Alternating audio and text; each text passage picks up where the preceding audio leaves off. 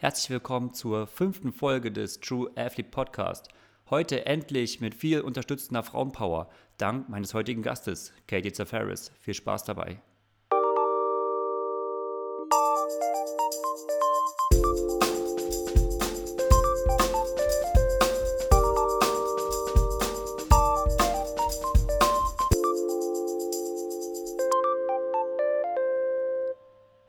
Warmes Hallo an alle Triathlon-Enthusiasten da draußen. Heute wird es international, denn wie schon angekündigt, US-Girl Katie Safaris gibt uns die Ehre. Ja, Team USA bei den Frauen zurzeit auf jeden Fall eine Übermacht. Und natürlich denkt man jetzt in erster Linie an Gwen Jürgensen, die aktuelle Olympiasiegerin, die ja jetzt eine Schwangerschaftspause eingelegt hat. Aber eigentlich schon direkt danach muss man Katie Zafaris nennen. Und das ja auch aus sehr gutem Grund, denn schließlich rangiert Katie nach zwei Rennen in der WTS-Serie auf Platz 2 in der Weltrangliste, in der WM-Serie. Ähm, allerdings muss man sagen, im Coolness-Faktor rangiert sie ganz, ganz weit oben. Und das kann ich auf jeden Fall zu 100% objektiv beurteilen, denn schließlich habe ich ja auch ein Jahr lang mich davon überzeugen können und mit ihr zusammen trainiert. Ich kann mir kaum vorstellen, dass es hier einen Hörer gibt, der mit Katie überhaupt nichts anfangen kann. Aber für den unwahrscheinlichen Fall, dass doch, habe ich hier mal so zwei Eckdaten zusammengetragen. Also Katie hat 2013, also nicht allzu langer Zeit, die professionelle Triathlon-Bühne zum ersten Mal betreten. Allerdings damals noch unter ihrem Mädchennamen Hersey. Und hat sich sehr, sehr schnell äh, ja, nach oben gearbeitet. Zwei Jahre später schon war sie zum ersten Mal in den Top 5 der Welt und ab 2015 auch unter dem Namen Safaris unterwegs, denn sie hat den ehemaligen Triathleten Tommy Safaris geheiratet. Sie trainiert in der Trainingsgruppe von Joe Filial und dort ist sie auch in guten Händen und unter, ja, mit oder mit prominenter Begleitung unterwegs. Denn ebenfalls in der Gruppe sind Mario Mola, Richard Murray, äh, Emma Jackson und äh, viele weitere. Also beste Voraussetzungen und auf jeden Fall ein spannender Lebensweg, auf den es sich lohnt, mal mit ihr zusammen zurückzuschauen. So perfect. So welcome, Katie.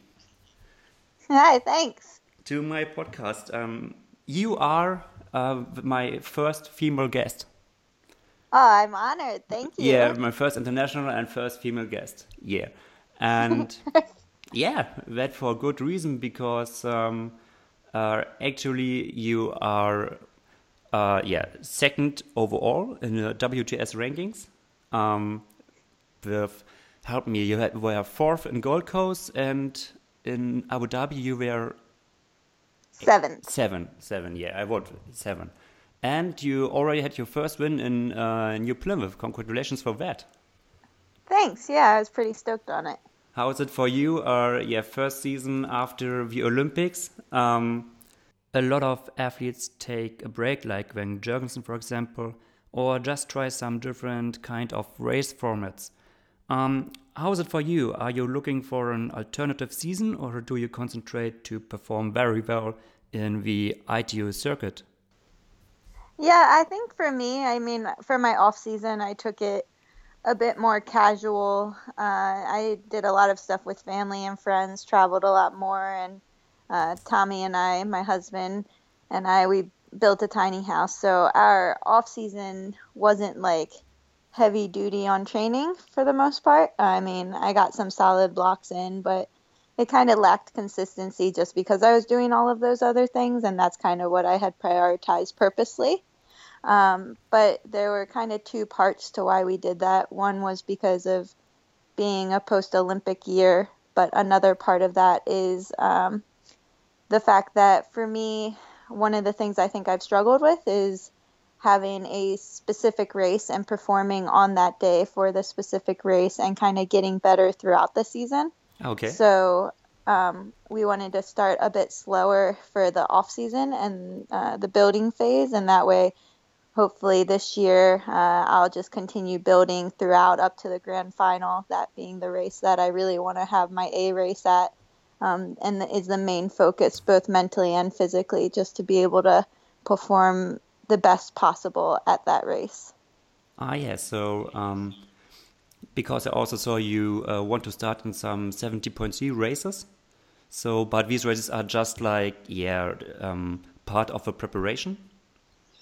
Yeah, so I really want to start in some 70.3s, and um, part of that's preparation, part of that's just because I think I do well in them and I just, there's something different, but also because um, I think they could help with the mental focus aspect of Olympic distance racing. And um, if I can focus for like four and a half, five hours, I don't know how long it take me yet, but yeah. then I think I could focus for two. so um, that's which races do you start? Is it in the to... uh, is it in the uh, US or? Well, so that's the thing. I was originally planning on doing Iceland. Um, I was Iceland. really looking forward. well, I really wanted to do, go there, and um, just it kind of to me it made sense because it was going from Hamburg to like Edmonton for the WTS races. It was right in between, but when I looked at it a bit further, it really didn't make sense timing wise. So okay. I'm pretty sure my 70.3 debut will actually be after the WTS season is over because I keep wanting to make sure that I can train the best I can for it. And what I've found is that I don't really know how to balance that when I don't have access to my TT bike and yeah, when I'm trying to tra- train for the WTS series, which is like my number one priority. So uh, it's been harder than what I initially had planned before the season started, but I'm still hoping to get in one or two maybe um, once I'm done and have a couple solid weeks on a time trial bike. Yeah, it's um, yeah also very hard to organize it because uh, you are uh, away from home for yeah a huge amount of time. It's um, uh, right now you don't uh, you had uh, a camp with JFT crew in Australia, and yeah, we can say the rest of the JFT crew traveled home after yeah a long time away. But you and Tommy, you uh, still stay in Australia with uh, Emma Jackson and Drew Box. That's right, huh? Yep, yep. Right now we're in Brisbane and with Emma and Drew, and we'll be here through Yokohama. So I think so. We like left everything February for, for perfect for... preparations and deal uh, with the, the right time zone and so on. Yeah, and it's just so much travel back and forth from the U.S. that it doesn't really make sense when we have a good environment and a good place to train with nice training partners. Uh, so, it just seemed to seem um, to be nicer nicer here. Absolutely, and you talk like that's maybe not not a real big deal for you, but I think um, uh, for Germans it's for Germans it's not so typical, you know, uh, being away such a long time and so often. And I really can say you and Tommy, um, how much days a year you are not at home? Home, you are on a trip. Yeah, it's probably easier to do how much we're home. So yeah. we'll be home for about three weeks in May. Oh, and yes. then we'll head back to Europe, and we probably won't be home until after Rotterdam. So, like September, well, mainly October, I guess. October, November, December, we're kind of, we have the potential of being home. So, basically, three months out of the year. So, is it possible to uh, keep up any relationships? Um, even to family or I don't know to friends, it must be pretty hard, right? It is really hard, and especially like when we're in the time zone in Australia. By the time that I get, I'm getting settled, uh, then my my parents are going to sleep. so, oh, yeah. um, on the East Coast in the U.S. So that's always difficult. But what's really nice is, I mean, with the technology these days, like face FaceTiming and texting. Like I can keep in contact pretty well. But that being said, like I do look forward to going home and catching up, and that's a lot of what we do in the off season. And then another little thing that I've committed myself to this year is um, every place we've gone, I choose six postcards. Five oh, yeah. of them get sent to other people, and one of them I write to myself from wherever I am and whatever experiences about like what happened where I was and my actual feelings on it. So so far I've done really well with it and I'm excited. I heard um, uh, writing is a special uh, one. Uh, I uh, wrote some of your blogs And oh yeah, yeah, yeah, yeah. You are you are the only athlete I know who is writing his blogs in uh, poems, actually in rhymes. Yeah, yeah. I really like writing in poems. so uh, pretty impressive. it Was it like, um, yeah, just for fun, or is it like uh, you need you are a person who uh, really need to, um, yeah, you know uh, think about uh, about all the stuff your your experience and um, yeah, or is it just like okay, just hobby? I just had first the idea and uh, yeah, I do it like uh, this. I always. And what if if you just want poems. just want to write a blog? Huh? It's it's hard for you now. well, I always like poems, and to me, I'd always like when I would sit at the computer to write normal blogs. I would just like I'd hate it. It would take me forever. But when I write in a poem, it actually takes me way less time. And I guess it's because to me it's more fun. And then also, um, you can only rhyme so many words. so it kind of cuts back. For me, it would be the opposite, many, yeah, definitely. how many different directions you can go. Because once I get started, it just kind of goes with the, like, literally goes with the flow. And then I always wonder if people actually enjoy reading them because for me, when I read a lot of blogs, sometimes I get bored. So I'm like, oh, maybe other, maybe people who read this one will think it's fun. yeah, um, I think it was, was very enjoyable to read, um, uh, to be honest. Oh, and yeah, something you, you, yeah, you don't have it too often. It's definitely something special. Absolutely. Thank you. But um, yeah, back to your uh, uh, to your life as uh, yeah, nearly a backpacker. And back is a good pointer. I can say from my own point of view, uh, you remember when uh, Eva and myself, we uh, saw you at the airport with like a bag with the size Yeah. of a hand luggage. So, um, which was for me absolutely, I, I, I don't know how it was possible because I, I know when I was going to training camps or even with uh, I don't know, with the German Federation, and we are on training camp like two weeks. We have like uh, baggages, like we were moving, and you came there like uh, staying away from months and had like, yeah, you must be pretty good organized. Are you an organized person or? Uh, yeah, Tommy has helped me a bit with slimming down my packing from when I first started to now. And I think it's one of those things as we've, it's been about three years now that we've been on the road for most of the year. And So definitely you have some routine you- in that, yeah. yeah, you kind of figure out like, oh, what you tend to use, or like there's some things that I bring, like I bring, I brought my TRX, uh, like it's a something to use for core, and I haven't used Yeah. it once, so I'm like, when I go home, I'm not bringing it again. Like, there's no point. So it's certain things like that that uh, you can kind of slim down on, but for the most part, like whatever you can survive with for two weeks, you can pretty much survive with for like three months. Oh, but I do want to burn my point, yeah. clothes at the end of the at the end of traveling with them because I get so sick of them and just feel like they're disgusting. Um, well, yeah, but yeah, pretty. That was one of these, you know, these tiny little um, details where I was looking. Oh, okay. You can also manage it like this. Huh? You don't need like because traveling is one for a tr- uh, one of the most annoying things. Or it was for me, you know, the bike pack and Yeah. the big bag and oh. but you solved this problem problem pretty well. Um, and now, I, nah, I, I think it's not fair if I say problem, but um, you you al you always said you had your um, uh, little problems in uh, technical bike races, and here um, when I watched you in Abu Dhabi and in Gold Coast, I could see one thing. Uh, I saw that you were um, creating these racing very aggressive, going in front and even in the technical races.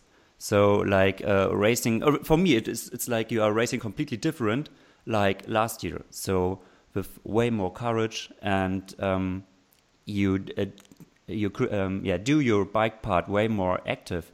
Uh, is, is is this impression true, or are you working on it? So I can say, oh, for me, it seems like you you, you improved definitely.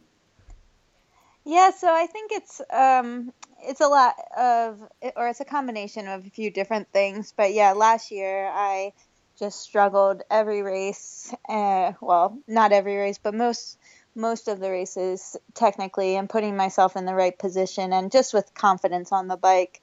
And um, the only race that I would say I did well in with that was actually Hamburg, where I just got fed up with myself basically for not doing, not being in the right position and not racing assertively on the bike. And that was the best race of my season. And um, I think this off season, it was one of my main focuses was to come back and just this year focus on the process goals again and be okay with like okay if i do this on the bike and then I have nothing on the run, like that's okay as long as I get as long as I get the bike portion down, which is positioning, which is technical skills. Um, to do that, like a lot of the times, Tommy and I over the off season, we would do the group rides. Yeah. Um, in our local community, which I think helped immensely because uh, you can't predict what strangers are going to do, what the average cyclist or person who's on the group ride is going to do. Um, and they're also strong riders. So for me, like every group ride was a pretty hard effort. So was it like, uh, would... yeah, local riders uh, um, at Santa Cruz in California, where you live, or to train? Yep, yep, okay. just just the local rides. So every Wednesday and um, Sunday, we would do, we would just meet up with the group, and it ranged. It was a pretty crappy, crappy uh, weather for yeah, yeah. in Santa Cruz for the winter. So sometimes Tommy and I made up two thirds of the group, but other times we'd have like 20 to 30 people. So it would be good. And there'd be um, different attacks where, or different places even where just positioning would matter. And um, I'd, I'd get shot off the back sometimes, but that's what you learn from. But I think that just really Absolutely. helped because um, just like the movement in the group. So it wasn't even like always being at the front. It was putting myself in different positions within that group and just trying different things and really setting myself up in a situation where it was okay to fail. Um, but it was a good place to try things, which I think made it made it nice because it didn't feel like I had anything on the line. It was just what I could prove to myself that I could do, and most of the rides were awesome. Um, there were some of them where I was like, "Go on without me, I'm, I'm dead." But but I think it shows, and because our weather wasn't very good, a lot of them were actually in the rain, so that just which really is actually transferred. not too bad for the preparations. It's yeah, not so enjoyable, but um, yeah. Yeah, I think it made me stronger, and it, it just continued to make me a more confident rider. Because if I can ride in the rain, then um, then I can ride in the dry. And um, also Tommy, Tommy has helped me immensely um, because he's he's pretty good uh, tact or technique wise on the bike and things like that. So yeah, I can um, I can commit that. Following his yeah yeah, following his wheel and learning from him has been has been good. So, but those are like more of the physical things where I think also like just having that mental aspect of this is what I'm going to do and actually going to do it and having that as my focus rather than what place I want to get or something like that. And as everybody tells you, as long as you focus on the process, the results will come. And I feel like, um, I feel like that's happened this year because I don't, excuse me. No um, problem. Um, because I don't. I also have I my uh, think... uh, my coffee here next to me, so uh, you can grab one as well. So I just stood up yeah, and uh, yeah, grabbed me a coffee and. um, like my seventh place finish in Abu Dhabi, uh, I wouldn't consider it my best finish, but when I when I was done the race, I was so proud of myself yeah. because it was a pretty technical course that yeah, absolutely, yeah. I thought I raced. It was probably one of my best rides I've ever had. At, definitely skillfully, but yeah. um, yeah, so I would it's agree. been cool Absolutely, this year yeah. to be back, be back to me. yeah, and we can, or I very appreciate that you are on Strava. So uh, Oh yeah. Everyone uh, uh, who's listening to this podcast, please follow Katie on Strava. Yeah, yeah, could, follow me. I, where could, I think I you could see a lot of um, uh, details. For example, when I uh, you uploaded uh, the training on the um, Gold Coast race venue, yep. and uh, yeah, I saw that you practiced these um, technical or the most technical section very often. Yeah? So it was like you were going in circle for like 40 times or something like that. So um, at this point, I really could see, okay, you are actually really trying to to train this thing and to improve in, in, in this thing. Yeah, and that's been also pretty cool. Is for the race prep. Um, I've only been riding the courses beforehand, and it's not something you can do at every single race, but I've been able to, even if it's just riding it easy and stopping at stoplights and things like that. I may not yeah. be able to do it at speed, but I've been working on visualization. So the more that I ride it, even if it's easy, the more I'm able to put it into my mind for how I'm going to race it. And I'll, Tommy has been really kind and coming with me for um, I would say we did it. We didn't really get an opportunity to do it in Abu Dhabi, but in New Plymouth and in Gold Coast, uh, we must have done. We I think we only rode the course when we were when we were in those places. And if I wanted to practice something, and if I had the opportunity because it was closed off, then we would just continue to practice, and he'd give me some tips to try and help me. And I mean, when it comes down to it, the the more prepared I feel, um, the more confident I'm going to be going into the race, whether um, whether it actually translates into making me better or not, I don't know. But yeah, but having that feeling that I've seen it before and not being surprised is um, really I think good. it's pretty important. Yeah, absolutely. Um, yeah. So you said I think everyone now realized that uh, Tommy is a very supportive person to you and um, in general very important. Um, it's just because I, um, when I was uh, kind of preparing uh, uh, this talk with you, I yeah. Um, I saw this uh, article on NBC Olympics um, where you and Tommy uh, described how you, uh, yeah, found your love for each other. Oh and yeah, yeah. so I really enjoyed uh, uh, this this article, and um, uh, yeah, I don't know. Right? For me, I was sometimes like surprised how um, open-minded you are, and um, in which details you are. So my favorite part was um, I don't know uh, uh, if I find this uh, this part, but it was like a year uh, at the second date I, uh, I, I thought you told I thought um, that Tommy farted to me so oh yep yeah it wasn't so, even a date we were it was the second time I met him we were uh, okay okay so it was not not too worse eh?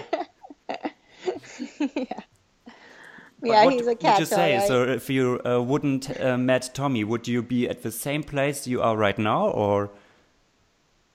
Oh, that's a hard that's a hard question. Um, I don't think so. Um, I think Tommy. Well, I was in a really good place before I met Tommy in terms of like, in terms of sport. I mean, in triathlon, but um, like I wouldn't have. I guess it's. I'm a true believer in that everything happens for a reason, and I like looking at then how those uh, next next moments and next things kind of transpire from that. So like because I met Tommy, um, that's how I met Joel. That's how, yeah. Um, and to, in my opinion, like Joel's the best coach. like I, there's nowhere Obviously, else I'd yeah. rather be. There's, there's no other group I'd rather be with, and I don't know if I'd have that opportunity had I not met Tommy. And then, um, obviously, when we first started our relationship, it wasn't really him helping me with triathlon. He was focused more on himself and um, on his training and his racing. And, but then over the past three years, I guess it's kind of evolved into um, him taking a more supportive role and then doing a few fun races here and there whenever he wants to. But uh, so now like having ha- using him as a resource is still something that I'm not always great with. I feel like um, I feel like sometimes that him giving me critiques or trying to help me doesn't always translate well and Okay. I get more frustrated and upset with him because he's my husband um, than if it were a coach telling me. But that's something I'm trying to learn because, like like I said, for going into New Plymouth and Gold Coast, like he really helped me with race strategies and um, skills and things like that, just to kind of But I can Give me ad- advice that. or- Yeah, yeah. So for me, it was the same. he'll- If if Eva was, if my wife was telling me something, it's more. Um, yeah, it's it's it's harder to to sometimes to accept that than like a different person where you have like more like a, a working relationship to them. Sometimes it's Yeah. easier, definitely. Yeah.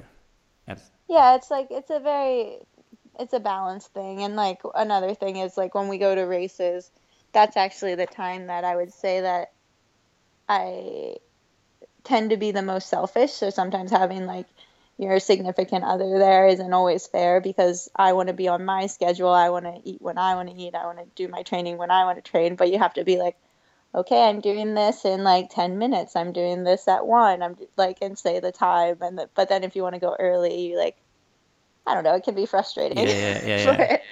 so it's, it's, and I'm like having Tommy, I think, uh, definitely has had an impact on me and definitely has helped me um, get to where I would like to be. But I also feel like it's something that's getting better the more we kind of get used to it. Like it's not something that we've really figured out 100% yet is like the balance between husband, wife, training partner and like all that, but I feel like we're getting there, which is a really cool feeling to have. But from my point of view, you manage um, this pretty well. I have to say. Yeah. So let's take I a, think so too.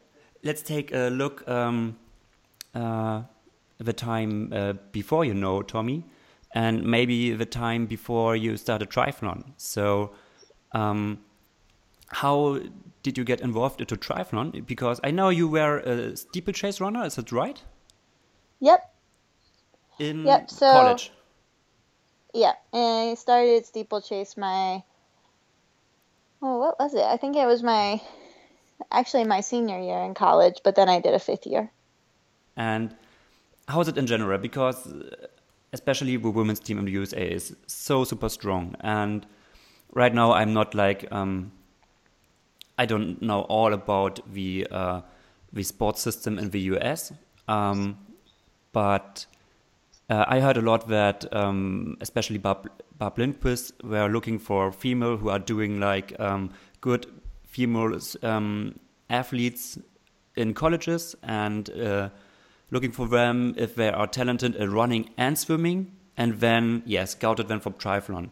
Is it like you did both swimming and and running on college, or No, so um, when I was growing up, I swimming was one of my main sports. I would say swimming and soccer were my two main sports. Um, and then when I um, was a sophomore in high school, I found running. And my first year of track, I won a few state titles, which is like considered pretty good in the U.S. And so then I started running as well. So. And I but ended you up still quitting but soccer you to still run. were swimming as well, or just you stopped and start running?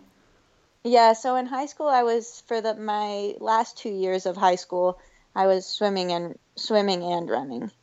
Um, and then when I started to look at universities, I was looking at universities that, well, I just looked at a huge variety. I would say where I looked at universities where I could run. I looked at universities to swim there just only, and then I looked at universities where it might be possible to swim and run. Um, ultimately, I ended up choosing to go to Syracuse University, which is a Division One school in uh, upstate New York, Yeah. and I ended up just running there as a Division One running scholarship. And when I talked to my coaches, it was like they they knew I had a swimming background, and at the time they were like, "Oh yeah, like you can swim if you want to, but like not competitively or anything like that." And I think I probably got in the pool like twice over the five years that I was Oh, there. like I, twice over five years. Yeah, yeah. Like I think I went in and did 2K. I remember, but that was it. And well, I guess over the four years I was there because once I did my fifth year, um, I because I had you can in uh, in the U.S. you can redshirt, which means you don't compete Yeah. for a year for for a season. So I had um, I had my indoor and outdoor track eligibility for my fifth year, but I didn't have the cross country for the fall. So, and that was kind of when Barb Lindquist had um, she had contacted me because that's that's what their um, I guess that's what she researched to do. I don't really know. I've never asked like how specifically she found me, but um, It's her she main job. I don't. I don't know either. yeah, yeah. she's a she's a secret agent for Yeah, maybe, yeah. triathlon. but so she must have seen me as a runner and then knew I had my background in swimming from high school. And so she contacted me. But at that time I still had one more year at Syracuse. But um, my coaches from Syracuse University were actually or for running were actually really cool and they told me and they were supportive that I could train for triathlon instead of the cross country Yeah. because I didn't I wasn't going to be racing then. So I dabbled in a few like age group races that year and um, just kind of tried it out a bit. I'd I'd done a couple before with my dad um, over the years, just nothing ever thinking that it would amount to anything or that that it would be um, doing have anything to do with what I would do in the future and basically I just got super lucky with um, the timing of things with USA Triathlon and the collegiate recruitment program. So I went out to a camp for I think it was like a two week long camp with a bunch of other people who were in the same situation as me. I think there were like 14 of us. And they basically had like it, it would look like a developmental camp to anybody who was watching because we were learning transitions. We were learning to clip in. It was the first time i was riding in a group uh, And was it like uh, you and actual, um, like your new athletes and the older athletes were actually ju- uh, racing, were trained together, or was it just like a camp for yeah all the new recruits? yeah that was just a camp for all the new recruits and ah yeah, they brought in specialists to work with us. So they brought in like um, specific people for swimming, specific people for cycling and running, and um, Barb Lindquist was there to because she's an Olympian, uh, Olympic triathlete who came to the sport a little bit lo- later with the same kind of um, as she was a swimmer in college, but so she was kind of there as like she could give swimming help and help for all of triathlon, but more of more as I would consider what a mentor would be, um, someone who'd gone through it and uh, was kind of helping helping guide us.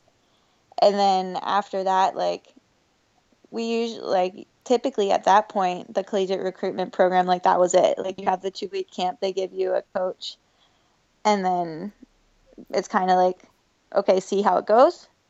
Um, and which year? Uh, and which year did you do this camp? So I think that was 2000. That had to be in 2012 or So like yeah, that was 2012, I think. so like one year before you entered uh, the um, World Cups in the ITU. Yep. Yep. And then and then we had this cool opportunity because it was the first time that they were doing it, but they were bringing out um I it was like 6 or 8 of us. They were bringing out athletes who wanted to asking if we wanted to go to the Olympic Training Center in Colorado Springs and to live and train there and really try triathlon. And I was I'm from the East Coast, so it's about a 24-hour drive to uh, Colorado Springs, and I decided to do it. But Oh, I'd yeah. also decided at that point that um, I was gonna um, apply for graduate school to continue my schooling, and just had all these different ideas Yeah. of things I was gonna do. I hadn't committed to triathlon like 100% at that point, but I was like, this is a really good opportunity, and it was awesome to have. Like, how many people can say they lived at the Olympic Training Center or like went for it? But I remember driving out with my dad, and we were probably like, oh, I don't know, we were probably two hours or so away from Colorado, the training center, and I just started crying, like, being like, I don't know, I don't want to do it. my dad was like, Katie, like, give it a week. If you don't like it, like, I'll come, ba- I'll fly back out, and then we can just drive back together. but I never called him. I mean, from then on, like, the USA Triathlon Collegiate Recruitment Program has just continued to evolve. So it's moved to places that are better for the weather. It's had different coaches, and um, they've really done an amazing job. And I know I'm very fortunate and lucky to have had the opportunity to be brought up that way, like with so much support and help and just it made the transition to triathlon it made me be able to expedite the process by like years probably yeah yeah yeah but it seems to be a pretty good system um, was it, and how is it with the uh, financial aspect so um, do you get like like, kind of funding from us triathlon or are you yeah uh, have we you basically organized yourself no it's supported through the usa USAT program. Um, and then also they have like their sponsors. So I was given a bike through uh, USA Triathlon sponsors at the time. So they pretty much, I mean, there's small equipment costs, I Yeah. guess, uh, that like you do yourself, but for the most part, it was a fully funded program. Ah, yeah, on and um, but now this uh, um, this program is uh, yeah finished for you, and you are like now professional right on your own, or is it like because in Germany we still have like um, uh, uh, fundings, year.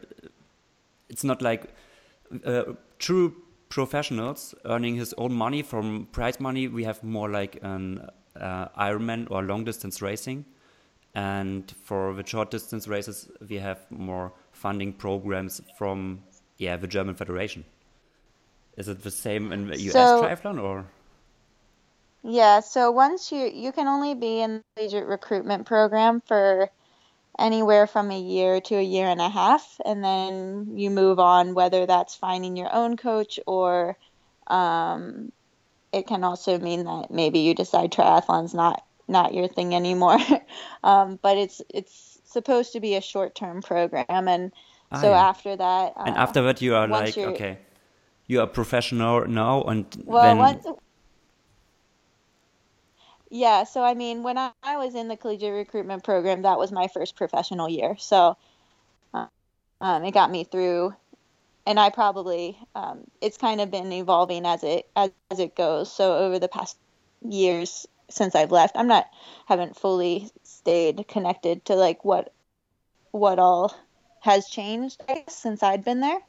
But um, once you're once you're finished then with the collegiate recruitment program, then you find a coach on your own. Like I found Joel. Um, for me, I had help through some of the USAT people and going through like the process to find a coach and things like that. But it's also like a part that's relatively independent, I would say.